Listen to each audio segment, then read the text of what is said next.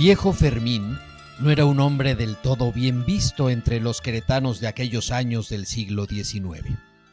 Y no porque fuera una mala persona, que no lo era, sino por su oficio, pues destinaba las horas de sus días y bastantes de las de sus noches a la nada agradable tarea de limpiar y poner en orden las instalaciones del Camposanto. Allá, en la parte trasera del convento de la Santa Cruz, limpiaba viejas tumbas y, entre otras cosas, trasladaba los residuos óseos de antiguos y olvidados queretanos, emparedándolos en muros y dejando disponibles espacios para nuevos muertos, de los muchos que en los últimos años de su larga vida abundaban. Su tarea cotidiana no había sido interrumpida ni siquiera con la llegada del emperador Maximiliano a estas tierras, ni con el duro cerco que por larguísimas semanas las tropas republicanas impusieron a Querétaro. Entre vestigios de cañonazos, recorría el camino diario entre su casa y su trabajo durante el sitio, y para su fortuna jamás fue alcanzado por alguna de las balas que por entonces se prodigaron. Su humilde morada, escondida entre otras al lado norte de la loma del Sangremal, distaba apenas medio kilómetro del Panteón de la Santa Cruz, pero debido a su abundante edad y los padecimientos reumáticos que ella trajo consigo, tardaba un buen rato en ir y volver, a paso lento y figura encorvada. Varias veces, sobre todo de mañana, alcanzó a ver al emperador a la distancia, justo a su paso frente al templo del Calvarito, cuando Maximiliano cruzaba la esplanada de frente a lo que era su residencia en el convento de la Cruz. A diferencia de Fermín que lo hacía por la zona trasera, el archiduque salía de las añejas instalaciones por la puerta principal, siempre ágil y acompañado de sus más cercanos, rumbo a las caballerizas, donde ya el caballerango le había preparado su jamelgo. Cuando este encuentro a la distancia sucedió, el viejo sepulturero detuvo siempre su paso. Recargó su escueta humanidad sobre el primer árbol o muro que encontró y admiró el paso del barbudo Maximiliano, tan distinto a lo que él había sido siempre. Advirtió cómo los chicuelos de los contornos se acercaban presurosos al emperador para que éste les obsequiara alguna moneda y una caricia sobre la pelambre despeinada. Quizá por aquellas vistas a la distancia y también por ese sentimiento de derrota y tristeza que agobió a la ciudad toda a partir de mediados de mayo de aquel 1867. Fue que Fermín se aventuró aquel 19 de junio, todavía de noche, a caminar los kilómetros que separaban su casa del Cerro de las Campanas. Junto con cientos más, se apoltronó en un rincón entre el cerro y a la distancia vio llegar a Maximiliano y a sus dos más cercanos generales. Los vio igualmente descender de sus carruajes, colocarse frente a un viejo muro en ruinas y recibir las descargas del pelotón de fusilamiento.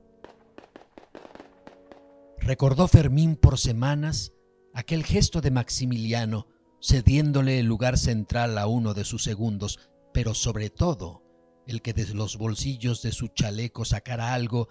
que supuso eran monedas para entregarlo a cada uno de los soldados que fusil en mano acabarían con su vida. Aquel mismo día trabajó menos en el camposanto, consumido por sus pensamientos y sus tristezas,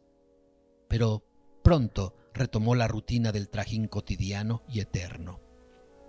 El mismo trabajo de siempre, el mismo traslado de hueso y las idénticas labores de limpieza, las mismas caminatas de ida y venida a su hogar, teniendo que apechugar con el desaire de los queretanos con los que se topaba a su casa y que, casi sin disimulo, apuraban el paso o se cruzaban para no tener que acercársele, como si su figura representara un mal agüero en sí misma. Habrían transcurrido un par de años de la caída del imperio y de haberse sumergido Querétaro en el olvido de la nación, cuando Fermín, con la costumbre y veinticuatro meses más a cuestas, regresaba tarde a su casa,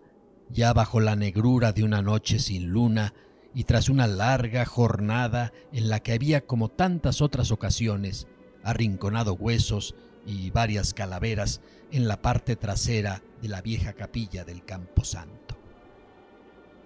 Aquella noche que le cambió la vida, el sepulturero detuvo su cansino andar al escuchar algo que le pareció una voz extremadamente dulce, aderezada con un dejo indiscutible de tristeza. Volvió el rostro tan solo para encontrarse con el negro intenso de la noche.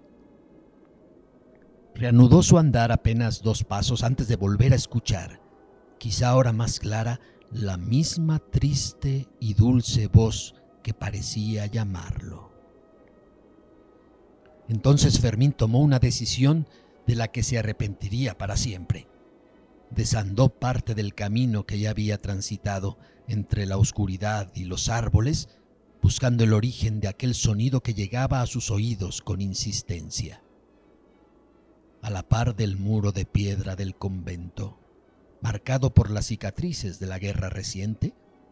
descubrió aquella sombra alargada que poco a poco, conforme se acercaba a ella, fue tomando forma humana.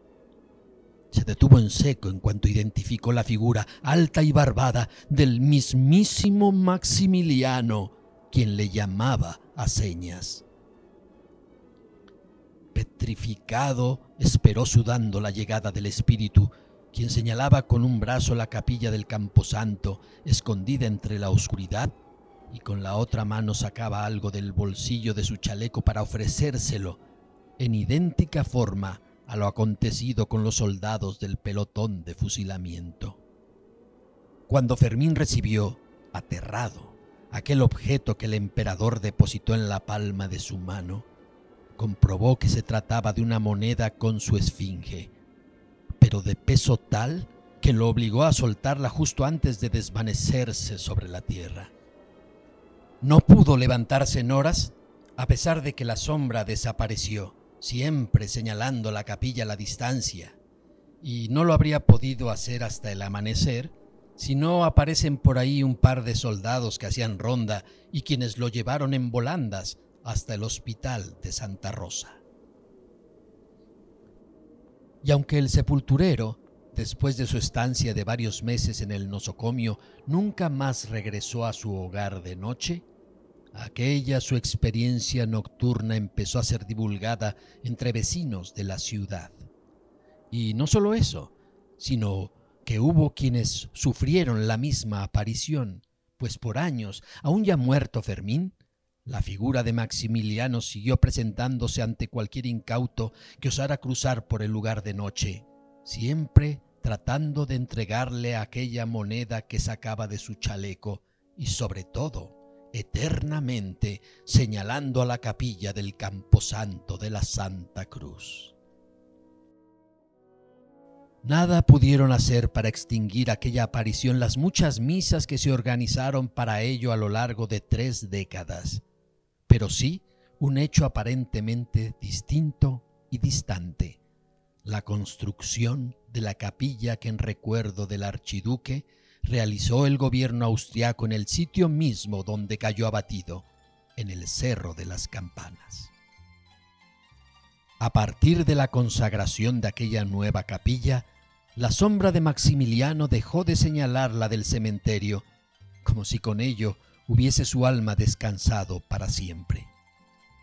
Justo desde entonces, su espigada y barbada figura dejó de deambular por los parajes que rodean al convento de la Cruz.